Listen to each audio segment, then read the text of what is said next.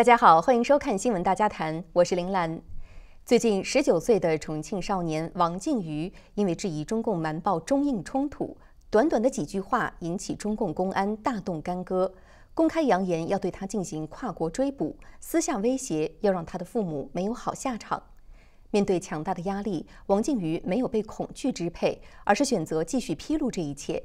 今天我们有请王靖宇谈谈他的过去、现在和未来。王靖宇，你好，首先能不能请你说一下你最近的近况？嗯，我近期的近况总体来说，呃，我的近况是比较安全的。嗯，只不过收到了一些欧洲国家的手机号码给我发送的一些死亡的威胁，呃，但然但是都没有真实的发生，也就是中共惯用的技巧啊来恐吓我。嗯，但是我的父母那边呃暂时还是没有任何消息联系不上，啊可以说是生死未卜。嗯，中国的公安呢在事发后，嗯有一段时间一直通过手机电话以及短信来骚扰我，啊但是在我在推特上面曝光他们给我通话的视频以后，就再也没有联系过我。嗯对。嗯，你刚才提到你收到一些欧洲号码的死亡威胁的短信是用中文发的吗？你觉得他们的口吻是个人还是有官方背景的？嗯嗯，基本上都是用中文，有一条是保加利亚的号码，他用的是我看不懂的语言，应该是当地语言，啊，我翻译了一下，反正也是死亡的威胁，啊，大多数的号码来自于土耳其、保加利亚和那个罗马尼亚，然后嗯，听他们那个口吻有很强烈的一致性，就是在谴责我，啊，给国家抹所谓的给国家抹黑，给这个政党抹黑，啊，并且警告我如果呃再接受外媒采访，在呃，他们口中所谓的捏造事实、抹黑中国的话，嗯，就可能对我的生命啊造成一定的威胁啊，有恐吓说要杀了我的，有恐吓说让我注意车祸的啊，各种都有，并且我为这个事情也给呃当地的警方报过警，对。嗯，你最后一次和你父母联系是什么时候？当时他们的状态怎么样？他们跟你说了什么呢？嗯，具体的时间我已经记不太清楚了，因为最近发生了太多的事情。啊，我记得就是在那个美国之音啊给我的采访播出的前一天晚上的嗯凌晨零点四十几分左右，啊是和我父亲联系的，当时我父亲啊就是我的家里面已经有警察在二十四小时的监控他们，我的父亲是借着要去倒厕所垃圾的借口在楼梯间跟我进行了一次使用苹果那个 FaceTime 的通话，嗯不到两分钟。主要的通话内容呢，就是嗯，让我不要退缩，不要害怕，更不要惧怕中共对我的威胁，然后让我放心啊，不要担心他们，并且呃要求我要坚持下去，嗯，并且告诉我呃要积极的面对境外媒体的采访，并且对他们说出真相，啊，把真相传递给更多的人，让更多的海外人士以及啊有可能知道的境内人士知道这个政党的真实目的，以及这个政党在对于我父母所做的事情。你父亲在那样大的压力下，他还在电话中鼓励你，要你去说出真相吗？他们不害怕连累到他们吗？嗯，他们应该是害怕的，但是我记得很清楚，我的父亲在跟我第一次通话，也就是这个事发后，啊那天晚上跟我通话的时候告诉我，啊这个事情已经出了，中共肯定会想方设法的，嗯找罪名把他给安上，嗯可以说，就算不是死，也是在大牢里面过余生的。那么我父亲说，反正。啊，都是死路一条，还不如啊把他们所发生的这一切都告诉给啊全球的呃人士，让这个全世界都看一看这个中共到底做了些什么，中共的真实面目以及中共对我父母所做的事情。因为我父母觉得，反正中共都会因为这个事情来嗯迫害他们，嗯，与其害怕，还不如就把真实的这些事情啊曝光给全球，让全球都知道这个中共的真实面目。是我看到你在推特上发出重庆一个派出所的警察，他二月二十三号的时候给你发了一条手机短信，内容是说限你三天之内到派出所自首，否则你的父母没有好下场。你当时呢是把这个短信发到了推特上，还主动的打电话给警察去质问他们，你不害怕吗？而且你听到你的父母在那样的情况下告诉你说他们一定会出事，鼓励你去把这一切真相说出来的时候，你当时听到这一切的时候，你是什么心情呢？嗯，首先对于我个人来讲，我是不害怕的，因为我相信我所在的国家以及啊所有的欧盟成员国都能够嗯明辨是非，不会帮助中共这个邪党这个非法政权为非作歹。那么对于我父母来讲，嗯，我还是很担心他们，因为嗯，我害怕因为我的所谓啊发推或者是在媒体上面发声，会进一步的影响他们，因为中共是个邪党，它并不是一个法治国家，它的警察也不是文明警察，我也看到过很多案例，比如警察打人，警警察虐待这个没有罪的犯人的，嗯，但是我想到我的父，我的父亲，特别是我的父亲。啊，他最后的两通电话，而且是在仅有的时间内，嗯，一直在告诉我，呃，让我坚持发声，坚持对海外媒体讲出真相，并且一直嘱咐我，啊，对我的希望，所以我觉得我不应该停止发声，所以我一直在发推特，啊，曝光这个中共警察跟我的交流。但是从我个人来说，我是特别担心我的父母，我每天都尝试着去联系他们，但是很遗憾都没有联系上。一直到现在都没有任何音讯吗？嗯，对的，对的，就从美国之音报道后的第二天到现在一直没有音讯。嗯，我我有段时间打过电话给那个我们辖区的派出所，那么一方面是我想问我犯了什么罪，另一方面我也想咨询一下我的父母啊是否在派出所或者是在哪个地方。嗯，很遗憾，现在中国的警察自从我在推特上面曝光他们以后，一听到我的声音，他要么就挂电话，要么他就装听不见啊，或者是他直接就不说话。等你一个人说，你说累了，你自己挂电话啊，对，就是这么流氓的一个做法来对我。是从被重庆公安网上追逃到现在，你的亲戚朋友还有网友们给你的回应主流是什么？另外，你的亲戚朋友们有没有跟你的父跟你聊起你父母的情况？嗯，我的亲戚朋友在事发以后，嗯，可以说比较熟悉的朋友以及比较。啊，亲密的亲戚都通过各种各样的方式来传达对我的一个意见和建议。绝大部分的亲戚和朋友都是在不明真相的情况下，希望我回国所谓的投案自首。那么还有一部分呢，就是给我嗯耐心的分析，啊，都在传达给我一个观点，就是就算你没有罪，你要知道你一个人的力量不可能能够对抗这个国家，啊，基本上都是劝我回国，啊，尽早回国投案自首，对。嗯，当时你看到这些消息，你是什么样的想法呢？嗯，我当时想法很复杂。嗯，刚刚听到这种话的时候有点生气，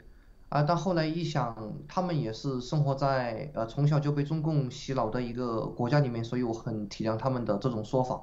啊，并且我现在越来越嗯，对于这种说法很冷静，不会生气，并且我会耐心的跟他们讲。中共的真实面目，但是很遗憾，没有人理解我，都认为我是呃所谓的遭境外的什么反华势力给洗脑了，或者是被境外的所中共口中的反华媒体给利用了，啊，是别人的一颗棋子，啊，这就是我的亲戚以及我朋友普遍的一个看法。是，你也刚才提到你在公布了这些消息以后，收到了一些威胁的短信。那么除此以外，有没有别的网友试图通过各种方式渠道联系你，然后告诉你一些消息呢？嗯，有的有的。嗯，让我很感动的是，呃，自从呃陆续有媒体报道我的事件以后，我的 Twitter，包括我的 Facebook，还有我的那个被公开的手机短信啊，手机号码，收到了很多的短信。嗯。有很多在海外的网友，嗯，给我表达了支持。让我印象特别深刻的是，在推特上面啊，我也转转推过啊这个人士的推特，嗯，他多次私信告诉我啊，想了解到我的一个 PayPal 账号，嗯，因为他可能没有太了解这个事情的呃来龙去脉，可能以为我和其他被中共迫害的人一样，可能流亡海外，呃，没有食物，没有住处，所以他多次的发私信给我。啊，并且还在我的那个推特下面留言，希望获得我的 PayPal 账号。啊，这一幕又一幕的，嗯，对我的支持让我非常的感动。啊，甚至总体来说，嗯，在这段时间内，嗯，从海外这一个圈子来说，因为不能谈论墙内嘛，墙内那肯定是骂我的。从海外来说，其实支持我的已经大过于来来批判我的、来辱骂我的，对。是从你公布的信息来看呢，你说自己的家庭富裕，而且呢，你也说自己从祖上到父辈都是体制内的人。那根据你了解的情况，中国的中产阶层和体制内的人对中共有清晰认识的人多吗？嗯，我曾经跟我父亲谈论过这个问题，因为我本人没有机会接触到所谓的啊体制内的人，所以我不太了解。但是据我父亲告诉我。啊，中国中国的中产阶级以及体制内的，特别是在公安政法系统工作的，其实对中共的嗯认识是非常的清晰的。他们是特别清楚中共的这个政权的合法性以及中共迫害人民所啊所发生的事情，而且这个比例是非常多的，可以说百分之九十的啊体制内的，特别是在公安系统工作的人都是很清楚的。但是由于中共的各种压力，以及他们就在这个体制内工作，迫使他们得过且过，不敢去发声。其实他们心里面是很清楚的，这一个政党，这一个啊政权是一个什么样的政权。嗯，因为公安系统的嗯工作的大多数是通过部队转业的，嗯，还有一个方面就是公安系统工作的也会嗯经常收到一些非法的命令，比如说嗯去搜查非法的搜查，那么呃当然我可我认为那就是抄家啊，用中共的说法叫搜查，经常非法的去搜查一些嗯民主人士。啊，去搜查一些对中共有不同政见的人，并且受到上级的命令啊，去非法的抓捕拘禁。那么在公安系统的人其实是很清楚这个人有没有犯罪的。那么通过这一系列的事情，其实他们是可以很清楚的认知到这个政党的一个合法性，以及认识到这个政党啊所对人民做的事情的。但是由于他们在这个体制里面工作，他们也不敢去发声，也不敢讲啊这个政党不好。是好，让我们来回到这次这个事件这个风波的源头。当时为什么你对中共报道的中印边境冲突的这个消息，你好像非常的愤慨？为什么呢？嗯，我觉得要分两两个方面来说。第一个方面的话，那个中共官媒在报道这件事情的时候，不分青红皂白，把黑的说成白的，罔顾事实啊，这是让我很生气的。呃，因为事实就是那个中共解放军啊，先行进行挑衅，言语辱骂。脏话连篇，呃，然后自己挑衅在先，最后军事素质差，不敌外军啊，被外军给打死了。在中共口中，就完完全全的变成了中国解放军看见印度军人非法越界，派兵前去友好劝说，却被暴力殴打啊，这完全与事实真相相反啊。然后，那么我对中共这个官媒作为一个媒体啊，他他不能公正的报道这个事件，我感到非常的愤怒，因为他作为一个媒体，居然在这里。捏造事实，罔顾事实，把把那个黑的讲成白的，我是非常非常之生气，这是一个方面。那么另一个方面，嗯，我看我在外媒中曾经不止一次的啊看到相关报道，这个解放军牺牲以后，家属想要给他们举办葬礼，但是这个举动遭到了中共当中共当局的打压，啊，甚至中共当局派出警察去恐吓、去威胁这些牺牲的那个解放军的家属，如果你要敢办葬礼，我就得拘留你。这一点我也是感到非常的愤怒，人死了都不让人家安息，都不准人家搞葬礼，这一点让我非常之愤怒啊！正是因为这两点，我才在那个微博的评论区对解放军提出了辱骂，并且对中共这个实际死亡人数以及这个为何中共媒体要在事发后多个月以后才进行报道提出了质疑。嗯，你觉得你是在辱骂这个中共军方整体，还是在辱骂具体涉事的这些军队的个人呢？嗯，没有的，我是在辱骂为这个中共协党维护他政权的暴力机器，我没有具体的个人，甚至在这个事情发生以后，嗯，第一家媒体也就是 RFA 采访我的时候，我都不知道这个解放军叫什么名字，我对他个人没有任何的怨恨，呃，甚至我为他感到比较同情，因为他就是被洗脑才会加入这个暴力机器。从而献出了自己的生命，我对他其实是很同情的，我也没有想辱骂他，我辱骂的针对的对象是这个邪党以及这个维护邪党地位的暴力机器。是这个事情发生以后，很多大陆的网民对你最大的一点质疑就是你爱国吗？你觉得呢？嗯，当然，啊可以说是 one hundred percent，啊我百分之百的爱爱国，因为我个人认为啊，我就是因为爱这个比较美丽。的中国，所以我才才会不断的传播真相，不断的想要去打倒这个政党，因为我认为中共呃不应该统治中国，中国也不属于这个政，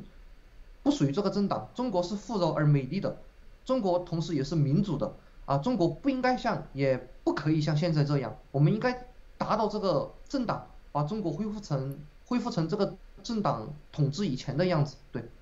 嗯。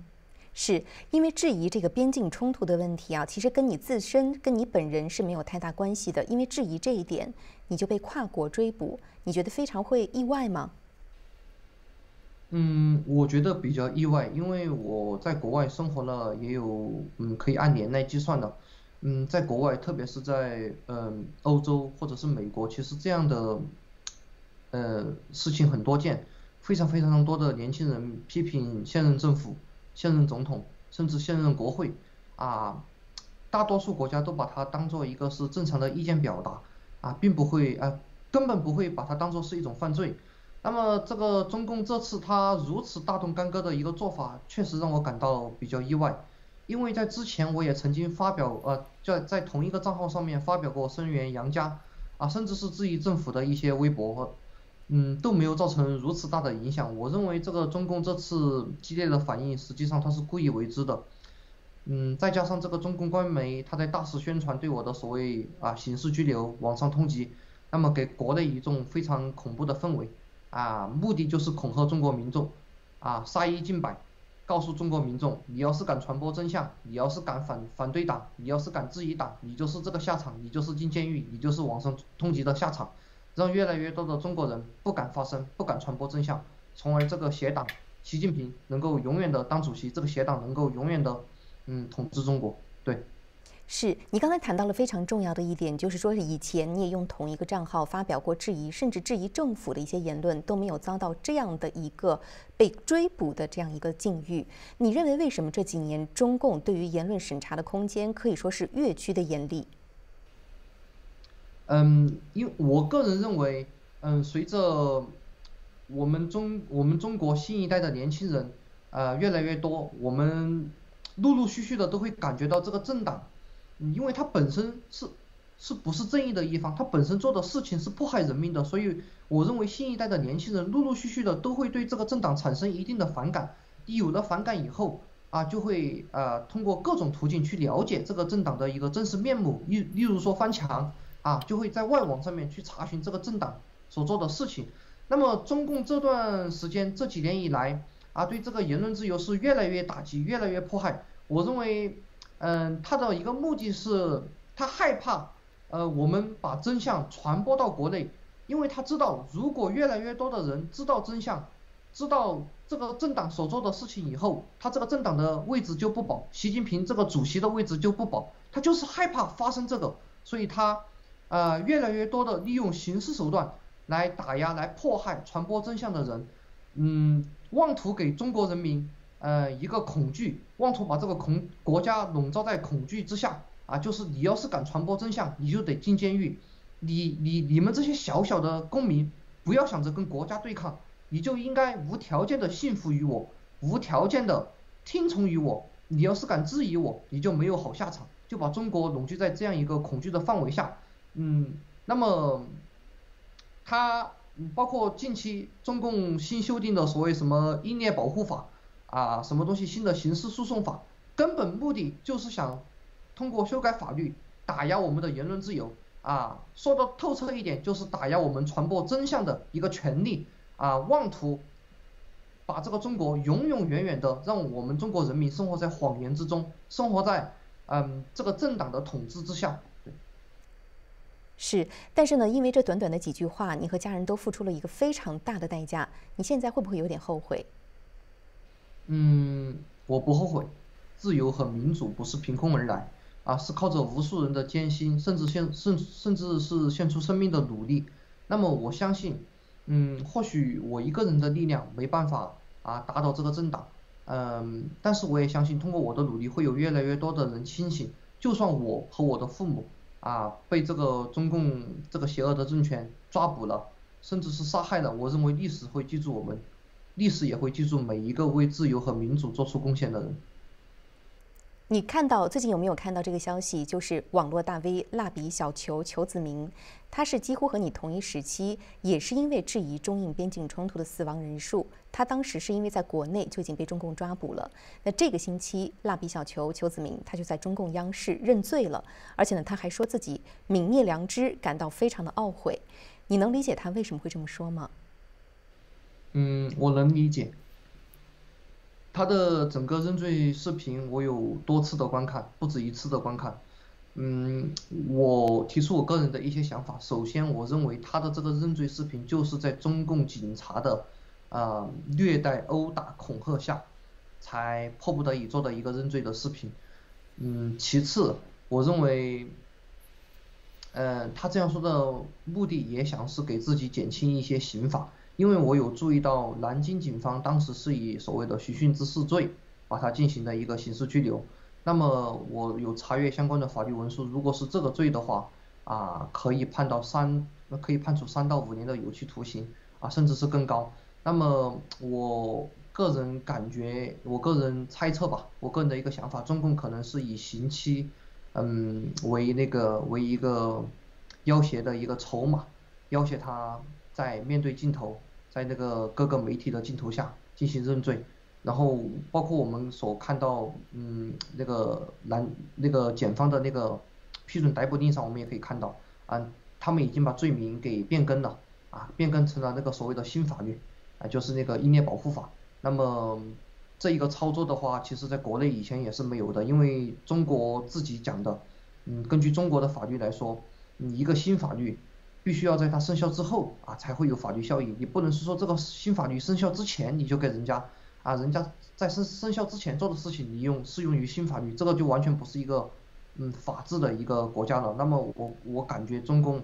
把这个罪名给变更了。也是跟啊我刚才说的有关系，他们可应该是利用刑期作为筹码，要挟这个这个蜡笔小球，也就是也就是裘志明，嗯进行电视认罪，并且中共大肆的把这个视频在国内进行宣传，啊以做到杀一儆百，啊就像我刚才说的，把中国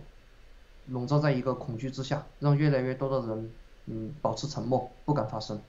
是，能不能说一说你自己的思想启蒙的过程？在这个过程中，有没有一些人事或者书等等，对你塑造的价值观起到了非常重要的作用呢？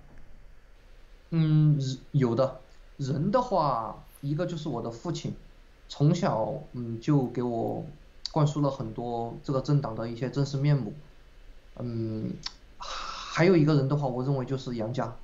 因为我是在。二零一九年才了解到他的一些事迹，我把他当做我心目中的英雄，我认为他真的是一个英雄。中国就应该多一点杨家，如果多一点他这样的人的话，这个政党不会存在到现在。那么事情的话，嗯，主要是我经历的迫害，因为我在中学的时候就很友好的和同学们讨论过这个政党的合法性。以及这个政党，我听说的呃之前所做的一些事情，例如六四大屠杀，那么我的这个行为遭到了当时警察校长的迫害，啊，甚至对我进行过恐吓，就说要在我成年之后把我抓进大牢，啊，那么书的话，其实嗯没有什么书，但是有一部影视作品，也就是《九品共产党》，我认为对我的那个思想启蒙起到了非常重要的作用，我通过这个。纪录片更清楚的了解到中共从开始创立到创立之初啊，到现在它的一个整个过程，以及它的这个呃邪恶的本质。嗯，在大陆的同龄人中，你会觉得孤独吗？你有没有曾经因为自己的清醒而感感到过痛苦呢？嗯，我感觉非常痛苦，特别是在我在中国生活的时候，嗯，我几乎交不到朋友。嗯，我一交朋友，我就喜欢跟人家去沟通关于这个政党的事情。我可能还没有说完，人家就会离我而去，甚至会殴打我，啊，就认为我是一个汉奸。嗯，我曾经为自己的清醒感到比较痛苦，因为我本身啊是比较外向的，我也比较希望去多结交一些朋友，但是因为我自己对这个政党真实啊对这个政党真实面目的一个知晓啊。导致我不得不去跟人家沟通这个政党的一些问题，例如这个政党的合法性，这个政党曾经对人民所做的事情，导致我没有朋友，甚至可以说到处都是仇人，到处都是敌人，啊，所以我感觉到曾经感觉到比较的痛苦。是，那在这样的痛苦之下，你有没有在两种价值观之间动摇过呢？是什么让你最后坚定下来？嗯，从来没有动摇过，在我自己亲自遭受过。这个政党对我的迫害，也就是我中学时期的那段时间对我的迫害以后，嗯，我心里面就发誓一定要做点什么打倒这个政党，就算我打不倒，我也得让更多的人知道，让更多的人反抗。嗯，也就是因为这种信念啊，让我坚持了下来，啊，从来没有动摇过。嗯，从来都是想做一点什么，然后从二零一九年开始，我就真正的开始啊传播真相。让更多的人知道这个政党的真实面目。你传播的真相包括什么样的内容呢？嗯，从二零一九年开始，主要就是这个香港，因为当时香港事件非常的呃热火朝天嘛，国内普普遍都认为是香港的那个香港人要闹港独，香港人要以此要挟政府拿钱，这是当时中共官媒的一些报道。嗯，国内普遍对香港有特别大的一个看法。嗯，我在二零一九年可以说天天都在用抖音、用微博。啊，宣传这个香港事件的真相，那么也就是因为这个事情遭到了中共的一个迫害，啊，我也是在二零一九年的七月流亡流亡到海外，啊，我第一个去的目的地也就是香港，嗯，我用我的手机拍下了香港恶警无故殴打香港市民的一些视频，并且把这些视频发到抖音、发到微博，让大家看香港事香港事件的真相。那么继香港事件之后呢，嗯，我也陆续传播了中国中。中国这个邪党中共啊，以前做的事情的一些真相，例如六四大屠杀，嗯，呃，然后再之后呢，我会把这个九平共产党的一些视频，嗯，呃，采用录屏录下来发到微博上面，但是很快就会被封号，但是也有人会看得到，啊，看到的人普遍的虽然是骂我的，但也有个别嗯看到视频以后清醒过来，甚至现在还在。聊天成为一个网络上的朋友的都有，对。嗯，你刚才谈到说你中学时期被迫害的那段经历对你的影响非常深，这个迫被迫害的细节能跟我们说一下吗？嗯，有的。嗯，我印象很清楚，因为我的中学，我的父亲为了防止我被这个中国共产党洗脑，把我送到了一个外国语学校。我的那个学校里面其实有一半的同学都是外籍学生。嗯，所以相对来说，中共在这个学校的洗脑没有那么严重。嗯，我在这个学校里面经常跟，不管是跟中国人还是跟外国人啊，都在交流这个中共的邪恶本质。呃，或许是有人所谓的打了小报告吧，嗯，告诉了校长或者是告诉了老师这个事情。嗯，学校根本就没有通知我，直接把派出所叫到了学校，不由分说的，嗯，当时给我戴上了手铐，把我带到了派出所。进行训诫，因为当时我没有成年，所以只是用很恶劣、很难听的语言训诫了我一顿，并且把嗯这个事件告诉了我家长，就把我给放了。嗯，当时我印象特别深刻，甚至现在我回想起来都比较害怕，因为当时我的年龄特别小，第一次没有犯任何法被警察戴上手铐，啊，押上警车，把我那个关在那个派出所的审讯椅上面。啊，可以说对我的心灵也造成了一个很大的创伤。你当时多大？当时应该只有十五岁。十五岁是在老师和同学的面前戴上手铐把你带走的吗？嗯，对的对的，因为这个事情有同学报告到老师，老师就把这个报告给了校长，但是没有任何人来联系我。我记得很清楚，当时我们应该是在上那个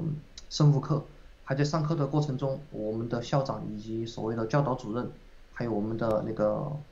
辅导员，也就是班主任，啊，领着两个我们学校附近派出所的警察，直接进来把我戴上手铐给带走。经过这个事情，让我对他的本质有了进一步的认识，就是这个邪党从存在到现在一直都是邪恶的，它不是一个合法的政党，它的存在并没有为人民造福，而是迫害人民。因为我知道我自己没有犯罪，我只是讲了几句话。就算我有罪，你可以善意的提醒我，但是如此大动干戈的在同学在老师面前啊啊进来把我抓走，当着那么多人的面给我戴上手铐，我认为是特别难以接受的。是你刚才提到你知道了关于这个政党越来越多的事情，从了除了从互联网上看到的以外，有没有你自己从别的渠道了解到的而外界不知道的消息可以分享给我们吗？嗯，有的，我的父亲曾经告诉过我很多事情，那么我就举两个最典型的例子。我的父亲以前曾经是共产党员，是重庆市沙坪坝区的人大代表。嗯，因为对于这个中共的选举制度，我确实不太清楚，我从来没有看见过我身边有人去选举，也没有看到我身边有人被选举。嗯，我的父亲理论上来说他是人大代表。呃，我听他告诉我，嗯，像我们区里面如果要选区委书记或者区长，就应该由他来投票。嗯，但是我的父亲我记得很清楚，在我应该是就在二零一九年的时候告诉我，嗯，中共嗯从区级人大代表到全国人大代表，从选区长到选国家主席，其实不是自自由投票的，是中共安排好的。我的父亲告诉我，每次开人大会议之前，大概在前一天或者前两天就会开一个小的会议，嗯，人那个人大的常委常委会的，嗯，那个领导就会给每个人告诉他们需要投票的人士，如果你不照做，你就会被打压，你就会被迫害。实际上可以这么说，中共小至区长、小至区委书记，大到国家主席，大到啊国家副主席，其实都是内定好的，根本就不存在所谓的民主选举。中共自己讲的什么东西，人大代表会听取人民的意见，因为我父亲曾经就是区的人大代表，他告诉我，他认识的人大代表里面没有任何一个人会去征求人民的意见，人民也根本不可能联系得上人大代表，并且如果你主动去征求人民的意见，你会被人大常委会。批判甚至会被迫害。那么第二个例子呢，就是我父亲在，嗯，退役之后在警察局啊，在中共这个公安局啊，担任这个嗯维稳处副主任职务的时候所看到的一些事情，啊，就是他亲眼目睹了中共当时警察去收保护费，啊，甚至亲眼目睹了中共的警察。嗯，在扫黄打非期间，借着扫黄打非的名义，啊，看见可能就只是怀疑那个女士可能有所谓的非法的一些嫌疑，就把人家带到派出所进行强奸，啊，很多这样的例子，我父亲亲眼目睹，所以我的父亲，嗯，辞去了这份工作，并且在二零零五年左右退了党。嗯。你刚才提到你的父亲说，如果不按照官方要求的人大的提名人去投票的话，可能就会被遭到打压。可是我们知道，中共人大投票的这个程序，它宣称是一个匿名的，虽然可以看到票数，知道有多少人同意，有多少人不同意，但是是匿名的，不知道谁投了反对票。为什么可以知道说谁没有投票，而且还要去打压他呢？怎么找到这个目标的？呃，因为是这样的，嗯，我父亲那个年代，他们还没有嗯计票器，所以他们当时我印象应该是举手举手表决，他告诉我的，呃，然后有有一段时间是举手表决，有一段时间是写纸条，嗯，中共当时如果举手表决，就很很明显的可以目睹啊是谁投了反对，谁投了呃同意，那么嗯，我父亲告诉我，如果是投纸条这种方式的话，中共会在纸条上面有标记，有有这个序号。并且会把对应序号的纸发发发到对应序号的那个人大代表的身上，啊，如果说你没有跟组织没有按照组织上的那个啊要求的话，你会被受到迫害。现在的人大代表投票完全是不是由自己投的票，因为现在现在是计票器嘛，啊，可以说投票只是做个样子，其实中共早就内定好了。嗯，你比如说你这一席是啊同意，那么就算你按反对。计票器也不会记你的反对，也是记的同意。就那个按钮其实就是个摆设，就这个计票多少票同意多少票反对已经早就内定好了。你投与不投，其实你就是一个啊，你就是做个形式而已，你根本就没有这个权利的。这是现在中共的情况，比以前更恶劣。是你谈到你的父亲退党了，你觉得为什么他要做退党的这个声明？你觉得这件事情有什么样的意义呢？嗯，我的父亲本身，包括我和我的母亲以及我的家人在内，本身是无神论者，啊，是不相信什么神的，啊，但是我的父亲认为，这个邪党真的做了太多的恶事，他一个无神论者都认为，如果他曾经亲口告诉我，如果我不退这个党，我担心上帝会来惩罚我，嗯，是，可见这个中共做了太多的坏事，让一个无神论者都感到害怕，所以他才退了党。对，你觉得退党这件事情到底有什么样的意义？因为我们知道，现在在大纪元的网站上有三亿多中国人声明三退，不只是退党，还要退出中共的共青团和少先队等所有中共的附属组织。你觉得退党这件事情到底有没有什么意义？有意义的，嗯，及时和这个邪党划清界限，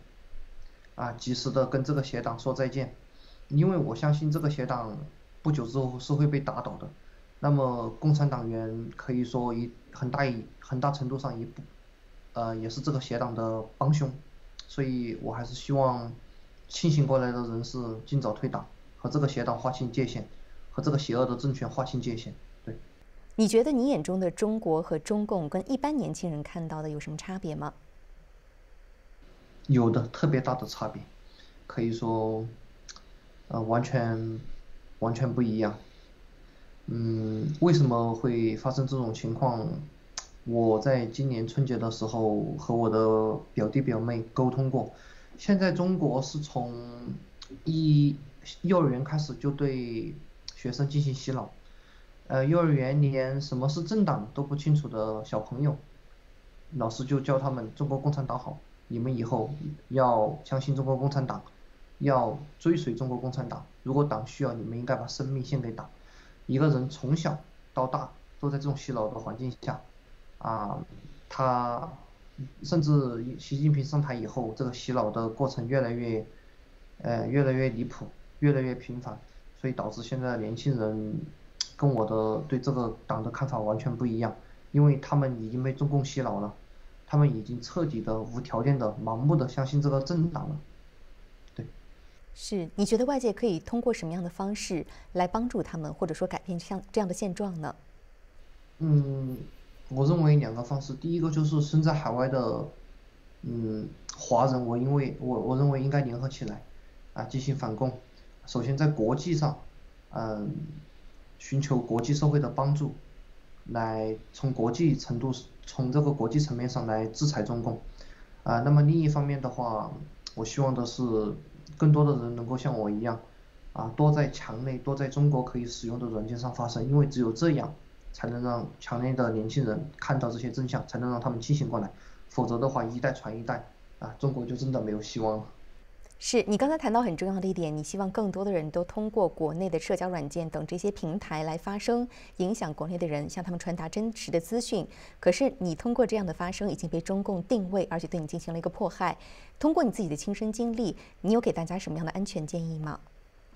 嗯，我希望如果是。呃，考虑我这个建议的朋友们，一定是要保证自己所在也自己所在的国家不要在中国，并且是在一个民主的国家内。呃，因为中共呃最近对我以及其他人的打压，可以看出中国对于所谓传播真相的态度啊是非常之仇恨、非常之愤怒的。那么我希望大家在做这种在做这件事情之前，一定要考虑到自身的一个处境，一定不要在中国做这个事情，否则等待你的将会是牢狱之灾。